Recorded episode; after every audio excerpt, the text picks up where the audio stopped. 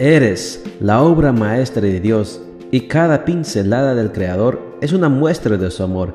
Presentamos la lectura devocional para damas, Pinceladas del Amor Divino, escrito por Erna Alvarado Poblete en la voz de Ruth Vargas desde Estados Unidos para todo el mundo de habla hispana. Muy buenos días querida amiga. El Señor te bendiga y te guarde. Hoy es lunes 13 de septiembre. El título de la matutina para hoy es Un aprendizaje de vida. Nuestro versículo de memoria lo encontramos en Génesis 1.27 y nos dice, Cuando Dios creó al hombre, lo creó a su imagen, varón y mujer los creó. Los estragos del pecado no serán para siempre. En el cielo ya no existirá ningún tipo de lucha entre los sexos. Las personas serán nuevamente buenas en gran manera, tal como salieron de la mano del Creador. La semejanza a nuestro Padre Celestial será restaurada en cada habitante de la tierra nueva. Dios bendijo a la primera pareja y cada vez que tiene lugar un enlace matrimonial, la bendición de Dios alcanza a los esposos y está disponible para siempre. Mientras estemos en esta tierra, es nuestro reto como personas casadas cultivar el amor.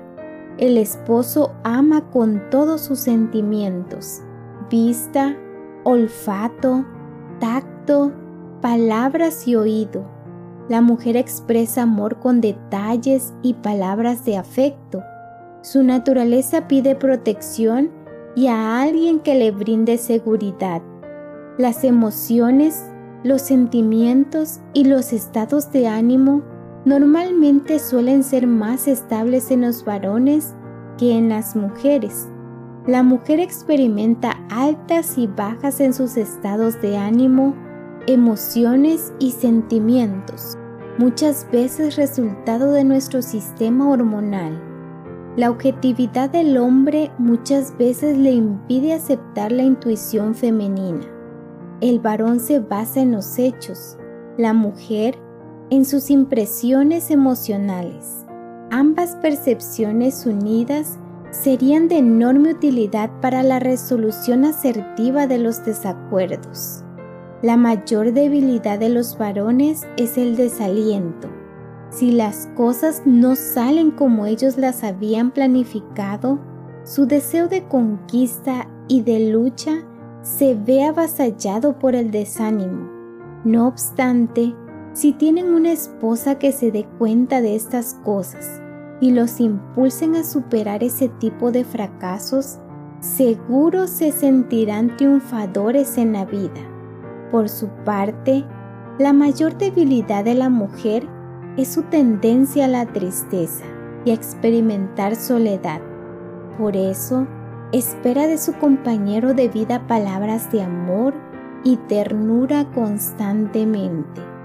La convivencia feliz entre hombres y mujeres está asegurada si comprendemos y aceptamos la voluntad de Dios al crearnos varón y mujer esto nos dará una mirada de respeto a nuestras diferencias. Fruto de ese respeto, cada uno podrá ser como es, sin exigir, aunque pueda hacer sugerencias de cambio. Aprendamos a estar juntos como pareja. Ese será un gran aprendizaje de vida.